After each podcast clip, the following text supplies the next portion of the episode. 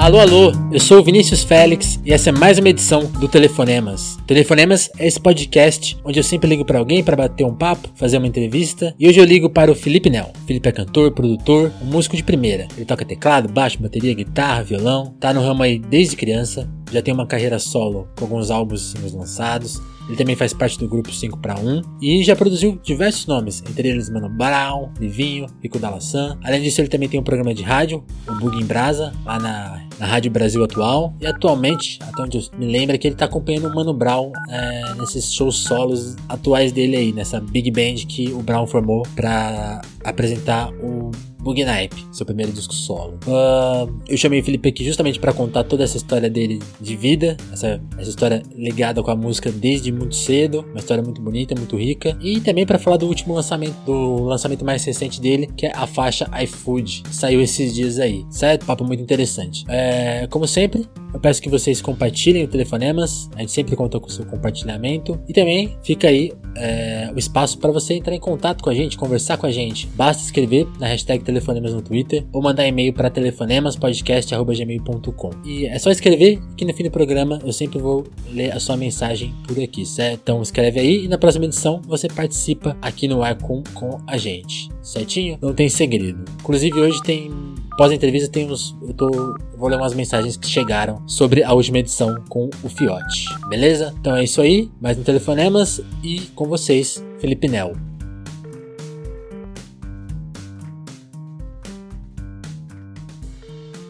Como você se apresenta para as pessoas? Bom, Felipe Nel, eu costumo dizer o seguinte: Felipe Nel é um cara que faz muitas coisas, ao mesmo tempo é um cara muito simples e eu costumo me apresentar, começar por aí. Eu sou um, sou um, um cara que, que é músico, produtor e minha vida, tudo, tudo na minha vida gira em torno disso, gira em torno da música e do caminho que eu fui trilhando através dela. E aí as outras coisas vieram Legal. como consequência de tudo isso. Entendi. Quando você fala de músico, você vem de uma família de músicos, né? Como que era a sua família? Que história é essa? A minha família, ela vem de músico por conta do meu avô, é, que meu avô era, ele era músico profissional e tocou durante muitos anos na, em big bands, tipo, com a, com a com Reinaldo Raiol, tipo, vários, vários Caramba. músicos da época, que era bem aquela época do. Meu avô contava que funcionava assim, tipo, ele pegava hum. e se cadastrava como se fosse na ordem dos músicos. Aí os caras chamavam todo dia, falavam, ó, hoje tem um trampo, ele nem sabia com quem que ia tocar. Aí ele colava, colava lá com o instrumento, então os caras tudo tinha que ler partitura, e chegava na hora, você lia a partitura e saía tocando. Então ele pegou muito essa, essa fase. E, mano, a história do meu avô é bem louca, que ele foi pra Segunda Guerra Mundial, tipo, mano,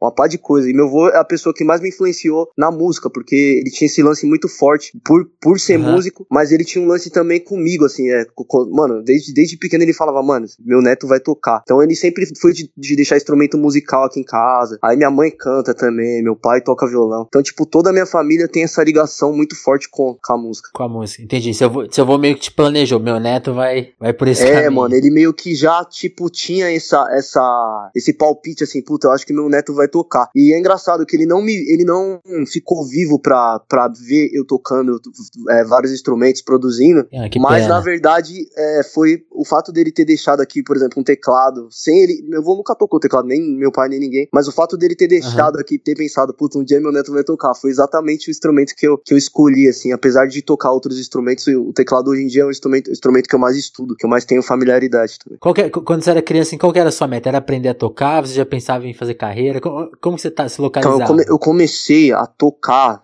a, come, a começar a hum. tentar tocar, fazer, fazer os primeiros acordes com mais ou menos 5 para 6 anos de idade. Eu fui, eu ficava Nossa, vendo meu pai, meu pai tocar violão, eu ficava tentando tocar no violão, só que eu não conseguia. Aí teve um dia que o meu, o meu tio avô, é, que era irmão do meu avô, ele, ele, ele, chegou, ele chegou aqui, ele me viu, ele viu essa cena de eu tentando tocar e falou, mano, mas esse violão não dá. Ele, aí uma outra mão que ele coloquei depois de um tempo, ele chegou com um cavaquinho na, na mão. E o cavaquinho já era a medida certinha. Só que até então, é, é, eu ficava brisando nas músicas de igreja, que um, um, um, meus pais eles são, são evangélicos, então a igreja foi também foi uhum. uma escola muito forte desse negócio de música, porque lá sempre tinha um instrumento jogado. Mas nessa. A gente vai chegar nessa, nessa parte aí. Mas aí eu, come, eu, eu, eu, comecei com cavaco. O cavaco foi o primeiro instrumento que, que eu consegui tocar mais ou menos com seis anos de idade. Aí, com mais ou menos oito para nove anos, eu, mont, eu, a gente montou um grupo com os meus primos, que era um grupo de samba, que, chama, que chamava Juventude Consciente. E aí a gente, na época, Legal. ganhou até prêmio, foi na Câmara Municipal, porque a gente, apesar de ser muito novo, com nove, dez anos, a gente tocava já só partido alto, em uns sambas, tipo, que, mano, que era muito, muito, muito elevado pra nossa idade. Os caras ficavam meio impressionados. E nessa época. Eram os moleque é, velho. Os, os, os, os, os nego velho mesmo. E nessa época, uma coisa que impressionava os, os caras é que eu já tocava o brasileirinho inteiro e eu costumava tocar, colocava o cavaco na cabeça, assim. Aí ficava tocando sem olhar. Isso com, com, com 8 anos de idade, já, eu já, já, já tinha essa brisa. Você praticava quantas horas por dia pra chegar nesse nível, nesse nível com 8 Mano, anos? Você ficava tocando Eu sempre estudei muito, assim. É, meu avô falava isso, meu pai falava isso. Meu, pai, meu avô costumava falar o seguinte: você, casa com instrumento. Esses dias eu até tava brincando aqui. Acordei do lado da guitarra, assim, na cama. Falei, mano, eu casei mesmo com os meus instrumentos. Eu, porque, tipo, Levou assim, até estudo... pra cama, é? É, mano, já era. Levei pra cama. E, tipo assim, eu estudo, estudo mesmo. Dessa época do cavaco, eu tinha mais tempo livre, então eu estudava mais ainda. Mas hoje em dia eu tento estudar no mínimo quatro horas por dia, é, revezando com, com vários instrumentos. Que eu, que eu tento uhum. estudar um pouco de guitarra, um pouco de teclado e um pouco de baixo todo dia para não perder a mão. Porque se eu, se eu paro de tocar, acaba perdendo. Né? É. Agora você mencionou uma coisa que eu, que eu não, não tô sabendo. Qual que é, qual que é essa, essa parte da igreja que você falou que ia contar depois? Que, qual que é a sua relação com isso, com a igreja? Então, a minha relação com a igreja foi, foi da onde veio essa, essa questão é, de ser muito instrumentista. Que, o, o que, que acontecia muito? É, tipo, eu, eu comecei a colar, a, a, colar na igreja com a minha mãe, e aí, tipo, e aí a gente começou a ter. A, eu comecei a me envolver em atividades musicais, né? Na, uhum. Aos poucos, assim. E o que acontecia muito é que, tipo, às vezes, mano, tipo, faltava um batera. E aí, tipo, eu comecei a ter esse, essa familiaridade de ter facilidade de aprender um pouquinho de cada instrumento. para se virar. para me virar. Tudo começou assim. Eu comecei na, nessa ideia de, de tentar tapar o buraco. Então, tapava o buraco de um, de um, de um batera, de um baixista. E, e, meu instrumento sempre era, era mais de corda nessa época. Por causa do cavaco, eu, a sequência, a minha, minha sequência foi pro violão e pra guitarra. Porque mesmo no cavaco, antes de eu aprender samba, eu, eu comecei tocando no James Brown no cavaco. Eu ficava tentando tirar uns, uns grooves. Uhum. E aí, depois que eu fui conhecer o samba, eu fui conhecer outras coisas. Então, na igreja, eu já tinha essa questão de, de tocar vários instrumentos por causa disso. Depois que eu fui realmente estudar e falar, mano, eu vou sair da mediocridade e vou me aprofundar em cada instrumento. E aí, dessa fase de músico ali trabalhando na igreja e tal, quando que você foi migrar pra produção e, e, e até para sua carreira solo? Ou, ou primeiro veio ou, ou, primeiro veio o complemento de estudo mesmo? Porque você fez faculdade, né? Então, é, na verdade, hum. eu, eu sempre fui muito precoce. Então, é, eu tô agora com 29 anos, mas eu tenho já 15 anos só de caminhada de música ativo. Tá velho já. é, desde o primeiro disco gravado, assim, tipo, já produzido. Sim, então, tipo, sim. quando eu comecei a trabalhar com produção, eu era muito novo. Porque é, a questão, eu fui, foi bem assim, eu lembro que eu, eu, eu estudava ainda na época, e era hum. Começo do ensino fundamental, que eu lembro que era quinta série, que era Fundamental 2, né? Quinta série, mais ou menos. Isso. E aí eu lembro que foi a fase que eu já comecei a. Comecei esse negócio de fal, faltar muito na escola, que é, fazia trabalho. Já, já, comecei com esse rolê aí. E aí, por quê? Eu lembro que eu ia, eu ia muito pro estúdio, que era os estúdios da Trama, com Silveira. Silveira foi meu padrinho na música. E nessa época, Silveira já era produtor musical na Trama, uhum. já trabalhava com Ed Mota, com Patrícia Marques. E nessa época, ele começou a me levar pra Trama. Tudo começou Como vocês causa... se conheceram? Então, é, a gente se conheceu na igreja, porque ele era. Ele frequentava na época a, essa mesma igreja, ele era amigo dos meus pais. E o que chamava muita atenção nele, em vários músicos que, que eram da igreja também, que já tocavam com outras bandas, porque é, essa igreja que eu frequentei, ela foi um celeiro muito grande de músicos é, que tocaram, por exemplo, com Claudio Zoli, com Max de Castro, com Ed Mota. Uhum. E eu, eu posso dizer que eu convivi com todos esses músicos desde. Eu cresci com esses músicos, tá ligado? Então, e, isso me influenciou muito também. Então, o Silveira começou a me levar pra, pra trama porque ele via em mim, ele, ele já falava, mano, esse moleque ele é músico e. Vamos pôr ele no rolê. Vamos, vamos pôr ele no rolê. E aí o que que aconteceu? Ele ouviu uma música minha e ele quis gravar pro disco dele. Tudo começou por causa disso. Aí eu comecei pra trama todo dia. Aí eu fica, fiquei convivendo naquele ambiente é, muito novo, né? Tipo, trombando de Mota, trombando a Patrícia Marques, que, que um tempinho depois eu fui produzir o disco dela de 30 anos de carreira, que Sim. tem participação do seu Jorge. Então, tipo assim, tudo começou. Ali na trama. Eu costumo brincar que, tipo assim, eu, eu tinha uma mentalidade como. Eu, a minha mentalidade funcionava como criança ainda, antes de eu começar a ir pro, pro estúdio da trama. Depois daquele um ano convivendo no estúdio, eu já produzia que nem no, que nem gente grande, assim. Tipo, já sabia o que era mixagem, já sabia o que era o que era uma, os conceitos de uma gravação, de arranjo, o que, que precisava ter numa música. E depois desse tempo, eu já comecei a trabalhar muito com rap. Então eu já uhum. comecei a produzir, tipo, artista de rap do meu bairro. Depois já comecei a trabalhar com artistas que já eram de outra geração, e aí depois daquele tempo nunca mais parei já. Nessa mesma época, por exemplo, eu, eu trabalhei com Ed Rock, que eu era muito novo, através do Silveira a gente gravou uma música com Ed Rock, Sim, e aí desde, desde lá eu já não, nunca mais parei. Então esse negócio de trabalhar com, com, com produção me fez ter, ter muito, por exemplo, eu, eu produzi o, o o, o, uma faixa no disco do, do Kamal Mundo Cordu, que tá completando agora 10 anos de, de, de, de, de Mundo Cordu. De, de história. É. Então, apesar de muito novo, eu, é, eu faço parte de muitos discos do rap que já são considerados clássicos. Claro. É, porque eu tô fazendo, então, eu tô tentando fazer as contas aqui. Se você tem 29 agora, quando você lançou seu primeiro disco, você tinha o quê? 20? É, mais ou menos isso. Então, quando você trabalhou na trama ali perto dos caras, você tinha 11, 15, até 15 por aí, é isso?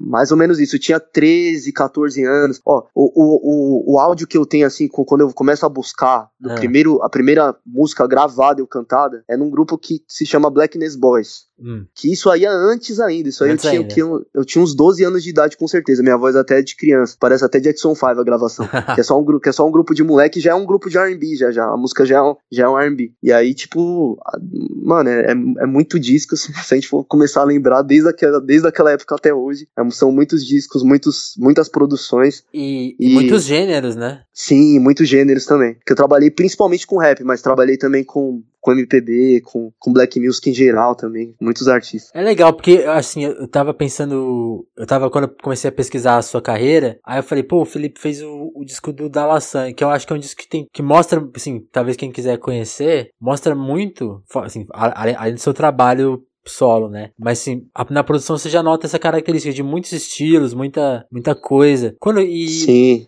Mas eu queria que você falasse, e da parte de estúdio? Você teve, teve, teve essa vivência de estúdio, mas quando você foi pra academia estudar? Você fez, como que chama o curso? É uma coisa de Tom Jobim? Eu não gravei bem o nome. Tom Jobim, então, é, nesse meio tempo, nesse meio tempo, eu, eu acho que foi mais ou menos, eu lembro que quando eu entrei na Tom Jobim, eu tava, eu já tava mais ou menos oitava série pro, pro primeiro colegial. Uhum. Mas eu tava, eu tava estudando ainda, na escola, que foi, que foi tudo precoce. Eu lembro que eu era, eu era um dos mais novos na Você era o moleque da sala. É, na faculdade de música, porque, tipo assim, eu entrei na faculdade de música, eu não tinha nem terminado a escola, mas eu já, já era, eu já podia estudar, né? Uhum. Música. E eu estudei canto popular, na verdade eu não estudei nada relacionado à, pro, à produção. Entendi. Só que na matéria de canto popular, é, até uma coisa que, que foi bem engraçada. No, no, o, primeir, o primeiro ano que eu entrei no, no curso, eu estudei dois anos e perdi esses dois anos praticamente. Por quê? Hum. Por, por causa de, dessa história que eu vou contar. Eu, eu, eu tinha uma prática, dentro da minha grade de matérias, eu tinha uma prática vocal,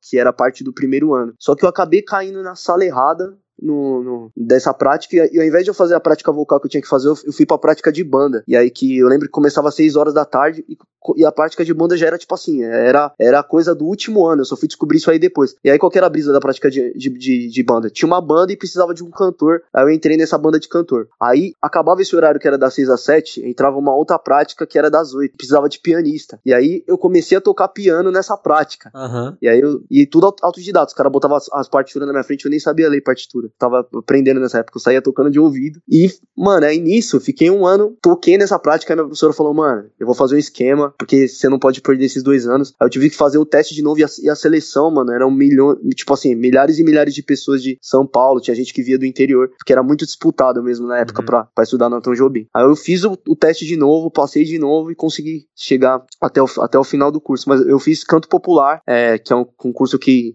aborda bastante coisa sobre música popular brasileira, bossa nova. Sim. São coisas que, que, que, é uma bagagem que eu nem mostro tanto no meu trampo, mas que eu tenho também de, de música brasileira. Também. Entendi. E aí em 2009 você lança seu primeiro disco solo. Sim, sim. Essa, essa época foi uma época que eu tava, eu tava com uma visão muito ampla, que eu tava trabalhando já com Slim Rimografia, a gente tava rodando o Brasil inteiro e 2009 foi o ano que a gente foi tocar no Midem, e lá em Cannes, na França. E a gente ficou durante esse ano é, fazendo fazendo um, uma pequena tour na Europa em alguns lugares lugares. E a gente foi pra Itália, onde a gente gravou algumas coisas do, do disco do Slim, do, que, que é o. Puta, agora me fugiu o nome do disco, mas é o disco que é Thiago Beats e Slim Rimografia, uhum. que a gente produziu junto. E parte desse meu disco, como Chuva, Vento, Brisa, eu, com, eu comecei a gravar na Europa também. Então foi uma fase que abriu muito minha mente, que a gente foi pro Midem, que é uma feira de música, mano, que tinha gente é, do mundo inteiro, gravadoras. Eu lembro que na época eu tinha um Discmanzinho, eu ficava colocando só o fonezinho no ouvido dos gringos, e os gringos escutavam e já falavam, mano, dope, não sei o quê. E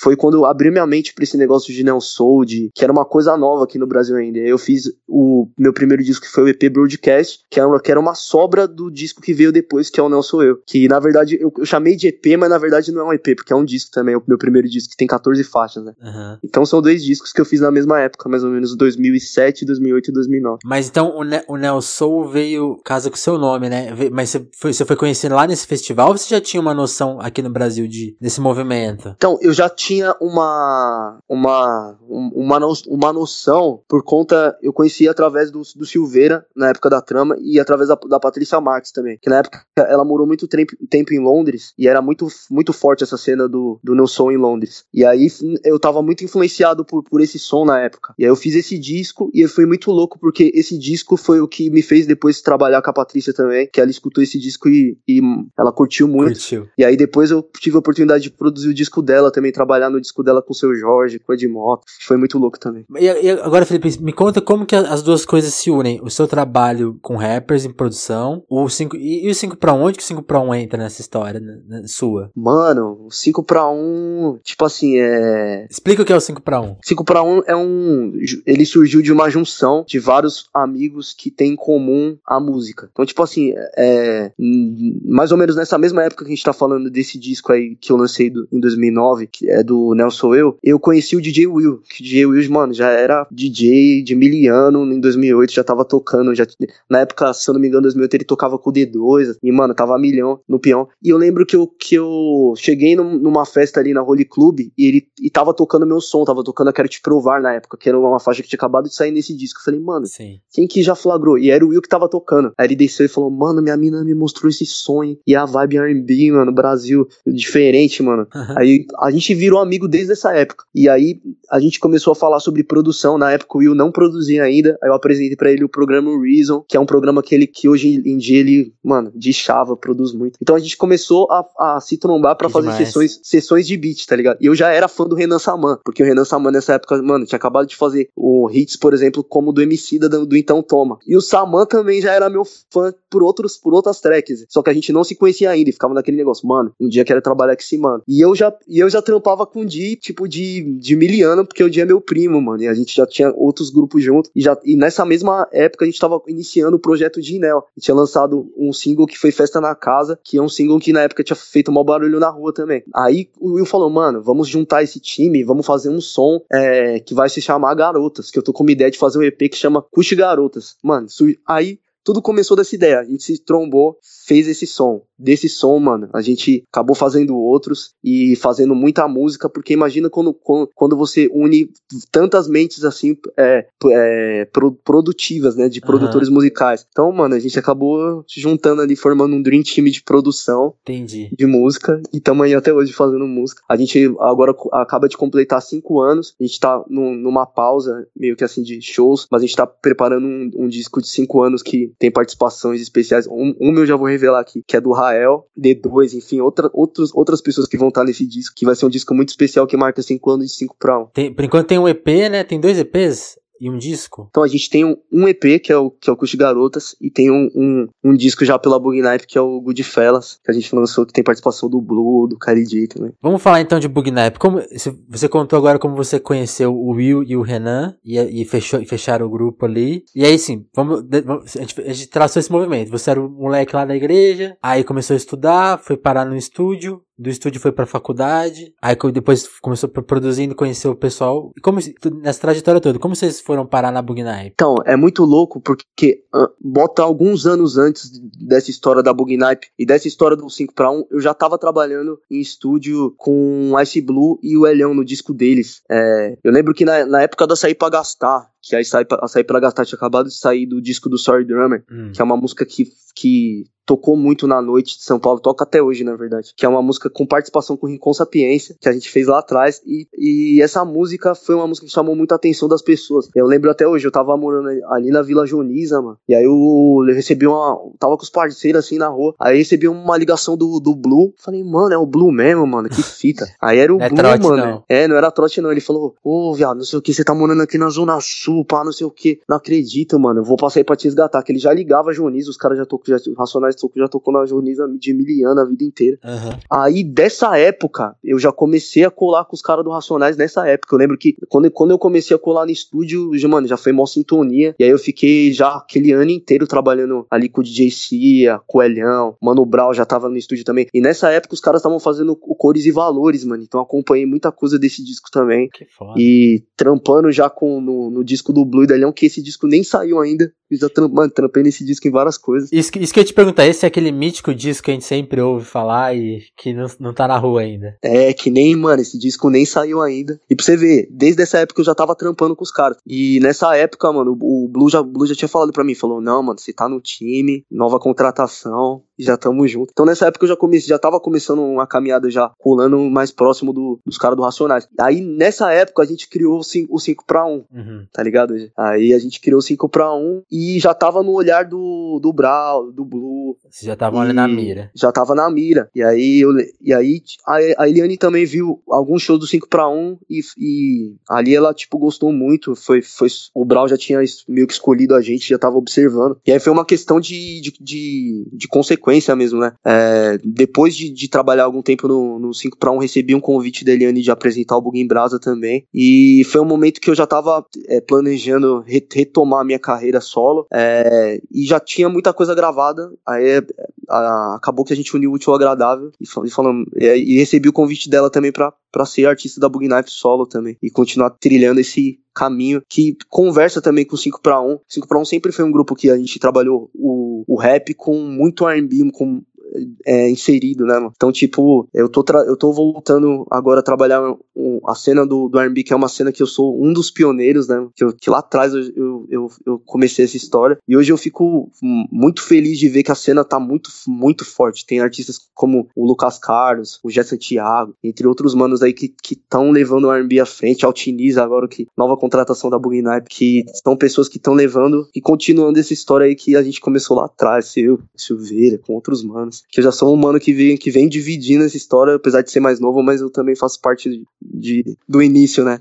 Sim, sim. Você tem a sorte de ter começado muito novo, né? E aí nisso a gente chega no melhor lugar, que é o seu single mais recente, é isso? Isso, de, ó, depois do melhor lugar esse ano eu, eu lancei mais já três. mais? Que eu lancei a TV e a Tô Suave, e agora acabei de lançar um single que é a Por Nós Dois, isso, que é um single que é, que é, totalmente clássico também, anos, bem anos 80, na vibe meio bug night, assim. Mas a melhor lugar é o single que, que, eu, que eu lancei com clipe, que o último clipe mesmo que, que eu trabalhei foi da melhor lugar. Agora a gente tá planejando outros vídeos também. Mas então, então vem um EP aí, é, ou dois EPs, qual, qual, qual é essa história? Então vem, agora vem a primeira parte desse EP, que é o In, e depois vai vir a, a outra parte, que é o Yang, que na verdade, tipo, o In retrata puntata um lado que, que é o lado feminino, que, tem a, que é representado por, pela lua, é um clima mais, mais frio, mais. E na verdade o Yang já é o contrário disso, é representado pelo elemento masculino, pelo sol. Já é um disco que fala mais sobre competição, sobre dinheiro, sobre. E o, e o Yang e o Yin é um disco mais espiritual, que fala de amor, que fala Entendi. sobre outras coisas. Então, tipo, eu tô trazendo esses dois lados. Eu sempre tra trabalho com essa questão da dualidade, acho que é porque eu sou libriana. Então, essa questão da dualidade tá sempre presente na, nas minhas músicas ou então nos discos, nos clipes. Sempre tem uma menção essa ideia meio de, de dualidade. Queria que você contasse algumas histórias assim. Como que é produzir? Tava vendo a lista de pessoas que você produziu. E aí tem Rincon, Criolo, o Dalassan, próprio Mano Brown agora, né? O Livinho. Sim. Eu queria que você contasse um pouco assim de cada um. Como que é trabalhar com esse pessoal que tá aí super popular agora, super. que, cresceu muito nos últimos anos, né? Você viu esse pessoal lá quando quase ninguém ouvia ainda e você acompanha o crescimento dessa, dessa, dessa turma. Eu queria que você, que você falasse de como é trabalhar com cada um, assim, por exemplo, o Rincon. Vamos, vamos um a um, assim. Conta umas histórias aí de, de trabalhar com o pessoal. Mano, o Rincon sempre foi um gênio. É, a gente fez essa aí pra gastar aqui muito rápido. Aham. E é um artista que, que eu já sabia que, que ia acontecer isso que tá acontecendo com, com ele. O Brasil tem essa, tem essa coisa que, tipo assim, que às vezes demora para as pessoas assimilarem certos artistas e entenderem. Mas é. Hoje o Marechal falou uma coisa que, que é muito interessante, que eu achei bem louca essas ideias. Hum. Que a gente demora um tempo pra achar sua raiz. Quando você acha sua raiz, aí começa, aí você começa a florescer. E é meio que o que aconteceu com o Rincon, é, com o Rico também. O Rico, mano, é um artista que tem um maior orgulho de ter trabalhado, até pela questão e pela época, porque na época foi uma época onde muitos produtores dentro do rap nacional viraram as costas pra ele, pela questão dele ser um homossexual. E, mano, eu trabalhava do- com o Rico desde muito tempo atrás, antes mesmo dele se assumir. E quando ele se assumiu, eu fui uma das pessoas que apoiei muito. E o Rico é meu amigo até hoje, a gente sempre tá junto, trocando ideia. Foi muito louco participar dessa história. E hoje eu vejo artistas, por exemplo, que nem Pablo Vittar, que nem, e eu vejo que eu faço parte dessa, dessa história também indiretamente, né? Porque Sim, sim. o Rico, é, foi, o Rico foi o foi primeiro. uma né, porta mano? aberta ali, né? Foi uma porta aberta. Então é, é, é isso que eu vejo, assim, é, de trabalhar com todos esses artistas. Mano Brown, mano. Mano Brown é um artista que me influenciou, é um líder do, da população negra. E, tipo assim, mano, eu comecei a curtir rap a- a- por causa de Racionais, tá ligado? Sim, sim. primeiro rap que eu ouvi na minha vida foi porque meu primo ficava ouvindo aqui no quintal, tá ligado? Raio X do Brasil, sobrevivendo no inferno. E aqui na Zona Sul, mano, a gente respirou isso aí a vida inteira, tá ligado? Então, tipo, hoje, poder conviver com o Brau, poder estar no palco com ele às vezes no show, ou poder produzir uma música com ele, tipo, mano, é, não, tenho, não tenho nem o que falar, mano. É muito, é muito bom. E eu, eu vejo, tipo assim, o poder que a música tem e, de influenciar as pessoas e de mudar coisas na sociedade, como o caso do, do, do Rico da Laçã, tá ligado? Então, tipo, é, é muito forte. Ó, o- no- nos últimos tempos eu fiz uma outra coisa que ainda não saiu, mas que é uma coisa que é, é como que eu julgo como se for como, do mesma forma que, que é que foi o trampo do Rico assim, que é o primeiro, que é um dos primeiros, eu não sei se, se é o primeiro, mas eu acredito que sim, porque eu, eu, eu nunca vi no Brasil antes, mas é um rapper surdo e mudo Ô, que- con- conta mais. que eu produzi nos últimos tempos, que o nome dele é Edinho e ele fez, ele traz uma música com uma mensagem muito legal, que é uma crítica social das pessoas chamarem é, os, os deficientes é, visuais ou auditivos, né, visuais não, né, desculpa, auditivos na verdade, é, de, de mudinho, né? Então ele faz essa crítica na música e é muito louco porque é, o processo da música foi feito totalmente inverso. É, o James Banto, que é um, que é um cantor que ele até canta com Rincon Sapiência e tal, acompanhei ele no, no ao vivo, ele foi a- interpretou a voz, só que a gente compôs toda a música se baseando na linguagem de sinais, entendeu? Entendi. Nossa, E- eu, consigo- eu preciso ouvir isso, porque eu não tô conseguindo imaginar. Mano, e a experiência foi muito louca, porque a, a, a Erika, que era a menina que tava traduzindo, faz- fazendo, fazendo, fazendo a linguagem pra gente e conversando com ele, ela falou pra mim, eles conseguem sentir a vibra as vibrações dos, dos graves. Aham. Então eu comecei a produzir a música, a música o tempo todo. é, eu, eu parti de alguns elementos tocando violão, é, teclado e tal. Só que quando eu coloquei o grave, foi, foi um momento muito emocionante, que até ah, várias pessoas dentro do estúdio começaram a chorar. Que eu comecei a fazer a batida no grave e ele começou a sentir a batida e dançar como se ele estivesse rimando ali, no, como se ele estivesse, não, ele estava rimando na linguagem de sinais. Só que exatamente sincronizado com a música. E isso emocionou todo mundo, assim. E aí, Caramba, tipo. Mostra aí, uma força, né? é, exatamente. E aí, tipo, é, até ele falou pra mim, ele falou, você achou uma forma de fazer com que as pessoas que não escutam sintam a música, porque eu, eu tô conseguindo sentir os elementos que você tá criando. Ele falou, foi a primeira vez que eu entendi como uma música é feita, mano. Porque eu, tipo, depois que eu entendi as frequências que as pessoas que não, que não conseguem ouvir, elas sentem, porque exi- existe essa questão. A música, ela é uma, a, a- o som, né, ele é uma energia acústica. Então existem frequências que a gente não é capaz de ouvir, mas É que, a gente vibração, capa- né? que a gente pode sentir, entendeu? Exato. como frequências muito graves. Então, tipo, é, acabou de se de abrir um outro leque de um, de um, de um novo segmento que, que com certeza ele, ele é o primeiro, mas que vão surgir outros rappers também Caramba. dentro desse segmento.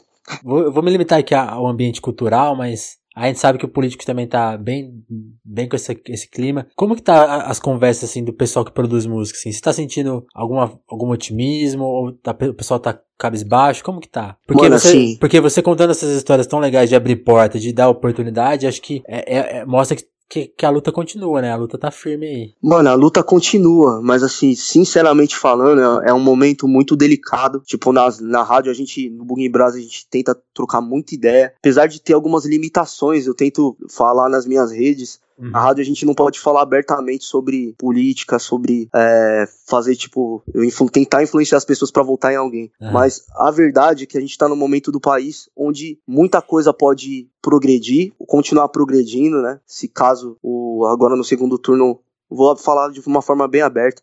Se o, Haddad ganha, se o Haddad ganhar, a gente vai, vai poder continuar esse progresso que, que teve. As pessoas gostam de atacar o PT como se o PT fosse o único partido que tivesse corrupção. Quando, na verdade, entre outros partidos como o PSDB, existe muita sujeira que não vem à tona, em que as pessoas não pesquisam também e acaba ficando por debaixo dos panos. Até do próprio Bolsonaro existe muita, existe, existe muita sujeira que as pessoas não, não conhecem. Sem contar os absurdos que ele já falou sobre os negros, sobre os gays, sobre as mulheres, uhum. enfim. Então, é, eu, eu acho que assim, é um momento onde a gente que faz faz música, a gente tem que se posicionar, porque a nossa liberdade de expressão que está em jogo. É, a gente está vivendo cenas que, que me fazem lembrar 1964, mesmo não tendo vivido essa época, eu sou sim, sim. uma pessoa que, que gosta de história, que tipo, que sempre gostou de se aprofundar. E, mano, eu sei que foi um momento muito foda, mano. E o Racionais surgiu depois desse momento, nesse momento pós-ditadura, né, mano? Sim. E era, e era um momento que, existia muita opressão na periferia, mano, tá ligado? É um momento que qualquer pessoa, meu pai pode falar isso, tá ligado? Qualquer pessoa que viveu na periferia nessa época sabe que, mano, o bagulho era era complicado, muito mais do que é hoje. Então a gente tá vivendo um momento que pode ser uma regressão e um nesse retrocesso. Sentido, né? Nesse sentido, entendeu? E no sentido que e, e um momento que, mano, a periferia tá crescendo cada vez mais, já não é mais como era antigamente no sentido da informação chegar, tá ligado? O rap tá num momento de ascensão cada vez maior, tá ligado? Então tudo isso pode voltar para trás. Legal essa percepção, né? Porque acho que a gente tem, tem que ter tem que ter isso bem colocado, né? Tipo, o uma parte de repressão continuou, né? Mesmo com o fim da ditadura, não, é bom ter isso em mente, né? Não acabou, é, é porque o, o, o que que acontece? A gente tem que entender é, da onde vem a origem das coisas. A polícia, por exemplo, a origem da polícia, a polícia surgiu para capturar o escravo fujão. Essa é a origem da polícia. Então, tipo, o escravo fugia da senzala, mano, nasceu a polícia pra capturar aquele escravo que fugiu. Aí, o que, que aconteceu? Acabou a escravidão, não teve um, um, um danos morais, não teve, mano, ó, você trabalhou tanto tempo, você vai receber, você vai ter direito a uma terra. Não, aí surgiu as favelas. Então a gente tem que entender, mano, da onde que vem a pobreza, da onde que vem a origem a origem dessa repressão vem de lá de trás, mano. Então, e sem ser reparado, nenhum dano foi reparado. Então, hoje as pessoas querem discutir cota, querem discutir um monte de coisa sem olhar para trás, sem olhar da onde vem a origem de todos esses problemas, tá ligado? É bom ficar, é, é isso aí, tem que ficar, tem que entender, né, estudar e entender a questão, porque acho que vai eliminar os preconceitos mais rapidamente, né? Exatamente, exatamente. É tudo uma questão de, de, de entender a história e mudar ela, de fato. Por Sim. exemplo, uma coisa que eu percebo, as pessoas, tipo, mano, elas tratam política como se fosse um reality show, tá ligado? Tipo, uhum. ah, mano, o mito, não sei o que, tipo, chama atenção o mais polêmico, tá ligado? Tipo, parece entretenimento, né? Parece entretenimento. É, acaba virando entretenimento, tá ligado? Quando na verdade é a política é o que define as, as nossas vidas, tá ligado? É o que vai definir o futuro dos meus filhos, mano, por exemplo. Tipo que, mano, eu já, eu já sou pai e, mano, eu tenho muita preocupação com o futuro dos meus filhos, mano. Sim. Tá ligado? Num, é, sendo negro num país que é racista,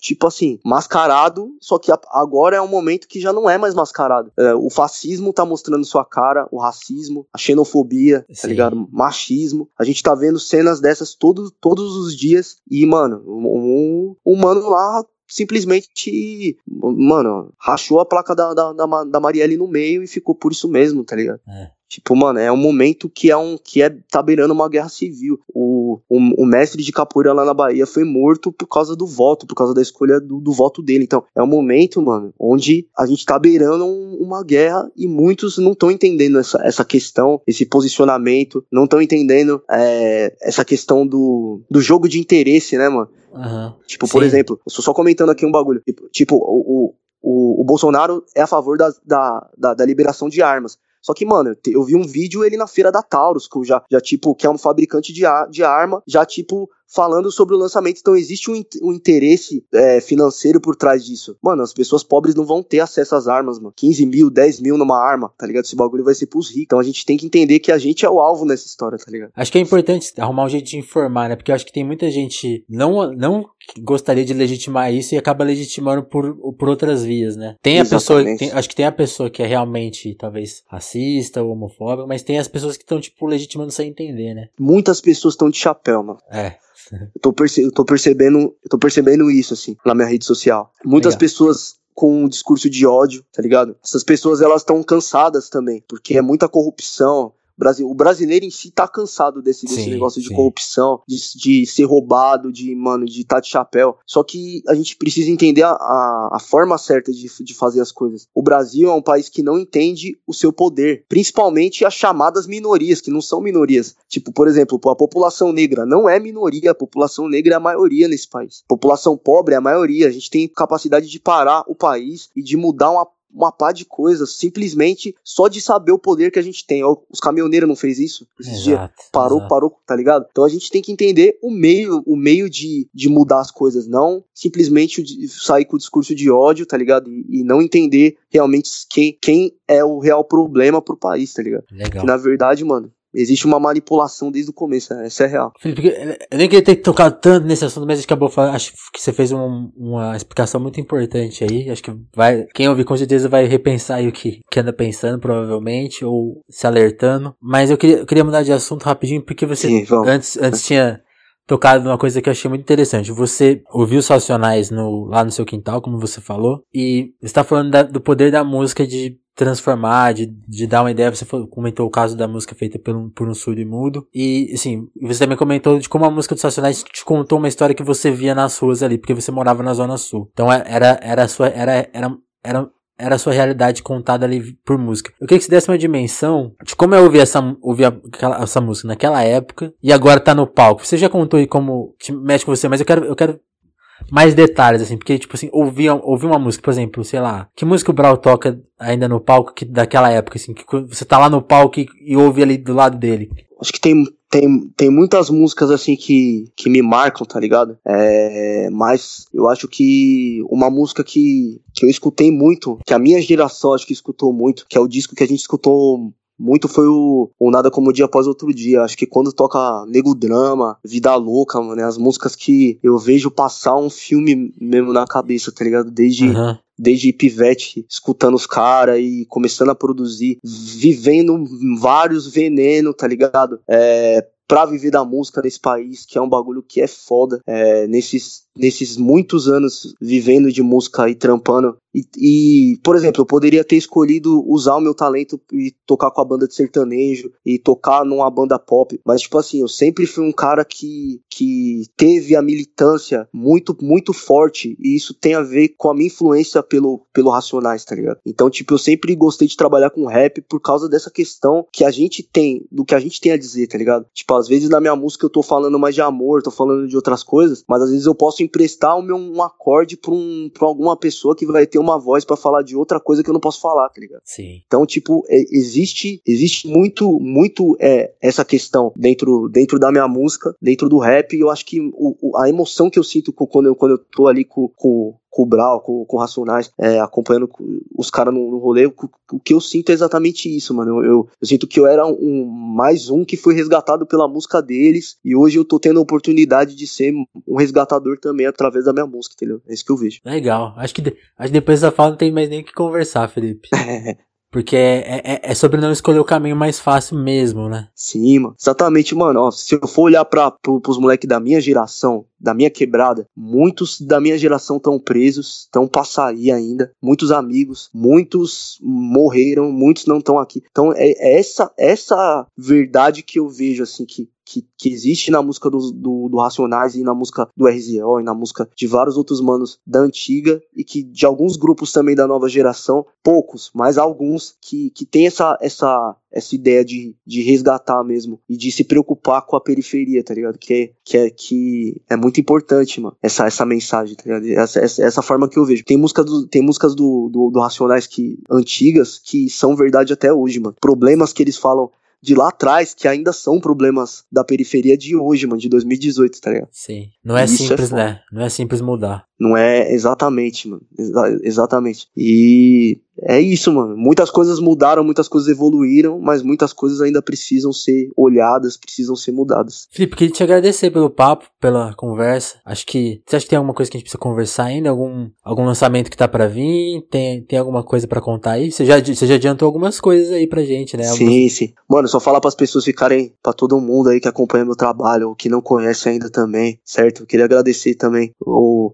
os meus fãs, as pessoas que estão sempre me dando um salve, sempre me, me pedindo músicas também. E dia 12 vai ter um lançamento de um single novo, que é o iFood, que é um single bem louco aí também. iFood? Que, iFood, é. é iFood é, um, é, uma brincadeira, mano, no trocadilho. A gente faz que normalmente o iFood, o iFood tem salvado, mano. Principalmente eu que tô sempre na correria. Uhum. E aí a música fala exatamente disso. Fala de um, que, de, de, que eu vou trombar minha mina tal, e pedir um rango na iFood e curtir esse momento. É uma música que fala do cotidiano, mas de, de uma forma bem, bem ori original. Entendi. Sabe uma coisa que a gente esqueceu de falar? Do, você mencionou brevemente o Bug em Brasa. O pessoal pode ouvir onde o programa? Rola quando? Isso, exatamente. Ó, toda quinta-feira, é, na Rádio Brasil Atual, a sintonia é 98,9. Gente... Dá pra ouvir online, né? Dá pra ouvir online também, através da rede social da Bugnipe ou então da Rádio Brasil Atual. Agora a gente tá planejando para entrar uma nova fase agora com a transmissão ao vivo no YouTube também vai começar a rolar. Massa. Só ficar ligado. E o programa, mano, é muito, muito massa. Já é campeão de audiência da Rádio Brasil Atual, apesar da gente ter aí 49 programas. A gente vai completar um ano ainda, mas a gente já é campeão de audiência da rádio. E da, todo, toda quinta-feira, das 8 às, das 8 às 10. E Mano, da hora. Programa que rola muita música, muita informação, que nem a ideia que a gente tá trocando aqui agora. Sim. É, isso rola sempre. Agora, e todo Agora, mundo vai por lá, né? Vai, o Rincon já foi, Elhão, KLJ, todo Rincon, mundo já foi, né?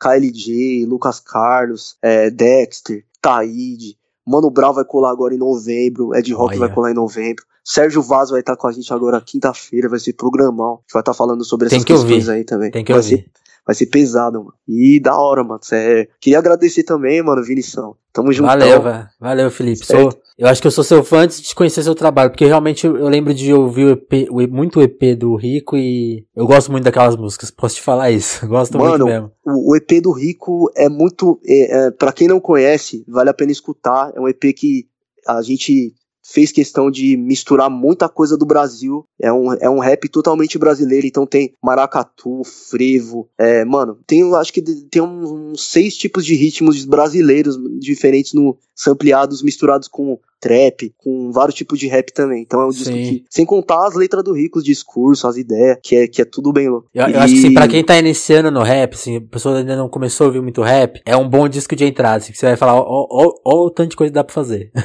É um bom disco. E, e, e, sabe uma coisa que foi foda? Que o, o, eu lembro que quando saiu esse disco, o Rincon falou, mano, que bagulho foda esse bagulho me influenciou, me influenciou de alguma forma. Aí passa um tempo, o que que ele lança? Ponta de lança, hitizado, tá vendo? É isso que eu tô falando. A gente sempre tá influenciando de uma forma, ou direta ou indiretamente. Eu, eu, eu acho bem louco esse trampo de, produ, de produtor, a, além de, de como de cantor uhum. e de apresentar rádio e de, de palestrar às vezes sobre música, sobre produção musical. Eu, eu gosto eu gosto muito sobre, dessa, dessa questão de estar tá nos bastidores como produtor, por causa dessa questão de, às vezes, as pessoas não saberem o que você, o que você fez, tá ligado? Sim. Na direta eu, eu, eu vejo as pessoas, tipo, brisando numa música que elas nem tão ligadas que tem uma mão minha. E, tipo, às vezes, mano, às vezes é um funk. Porque, mano, acontece muito disso. Às vezes os caras mandam um, um, funk pra eu gravar um tecladinho, um pontinho. Então, tipo, às vezes tem as pessoas brisando numa música que ela nem tem noção que eu, que eu toquei alguma coisa, que eu fiz alguma coisa naquela música. É hora. Eu, cheguei a te comentar, você, o que, que você produziu do Livinho? Você não falou. Mano, do Livinho, eu produzi uma faixa que tá no primeiro disco dele, oficial, que depois de fazer todos esses discos, ele, ele lançou um disco, né? E foi a primeira faixa que ele lançou que não era funk, foi um, um R&B, que a faixa é Se, Se Me Deixar. Ah, que legal. depois dessa faixa que ele gravou com a Ivete, aí tipo abriu várias outras portas pra ele também. Mas pra quem não conhece, vale a pena ver, é um trabalho tá no último disco do, do Livinho, o disco que ele lançou, que, que, que a faixa Se Me, Se Me Deixar. Bom, é uma bom. faixa que as pessoas gostaram bastante, mano. Muitas pessoas até falaram, pô, acho que o Livinho tinha que ficar nessa, nessa onda nessa aí. Onda aí. mas, é, mas é louco, eu curto, eu curto ele fazendo as duas brisas, o funk também é louco. Boa, Felipe, queria te agradecer mais uma vez, valeu pelo papo aí, cara. Bom, bom trabalho aí, boa correria. Ô, oh, é nóis, meu aliado. Tamo junto, só agradece, tamo juntão. Valeu, Felipe, até mais. É nóis, Vinícius. Obrigado.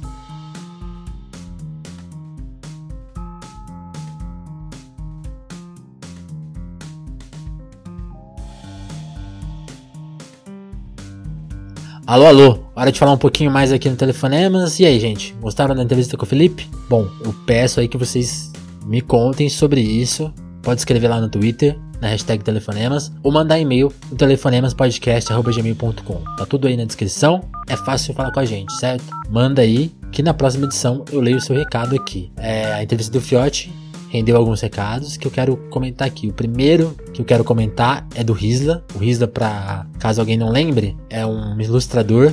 Foi, foi entrevistado aqui no Telefonemas porque ele desenhou a capa do single da música da Copa. Aliás, vocês lembram que teve Copa do Mundo esse ano? Pois é, né? O Risla fez esse trabalho super legal, super importante, que teve um destaque mundial. Conversou com a gente aqui, virou um ouvinte do, do Telefonemas e pô, compartilhou o episódio aí comentando que o papo com o Fiote foi um papo necessário e mandou todo mundo ouvir. Então, pô, Isla, só posso agradecer você por, por ter mandado esse recado aí nas suas redes. É, concordo com você inteiramente, o papo com o Fiote é muito necessário. Inclusive, o Fiote ainda não compartilhou a entrevista e, pô, fica meu recado aqui nesse espaço de recados. Eu vou dar meu próprio recado, que é Fiote. Pô, ouve aí é, o papo e compartilha, pô. Todo mundo quer, quer te ouvir, tá todo mundo gostando. Outra pessoa que gostou muito da conversa que eu tive com o Fiote foi a Alessandra Brás, que escreveu lá no Face comentando.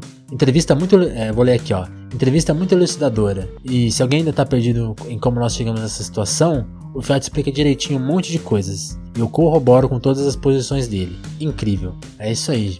Concordo com você, Alessandra. Fiote deu uma baita explicação do que está acontecendo e de todas as camadas do que está acontecendo, que eu acho que é o mais importante. Não é, não é uma história com dois lados só, não, o que está acontecendo hoje no Brasil. Tem muito lado. Tem muita gente que precisa ser ouvida, entendida, compreendida e respeitada. É, acima de tudo, veja só.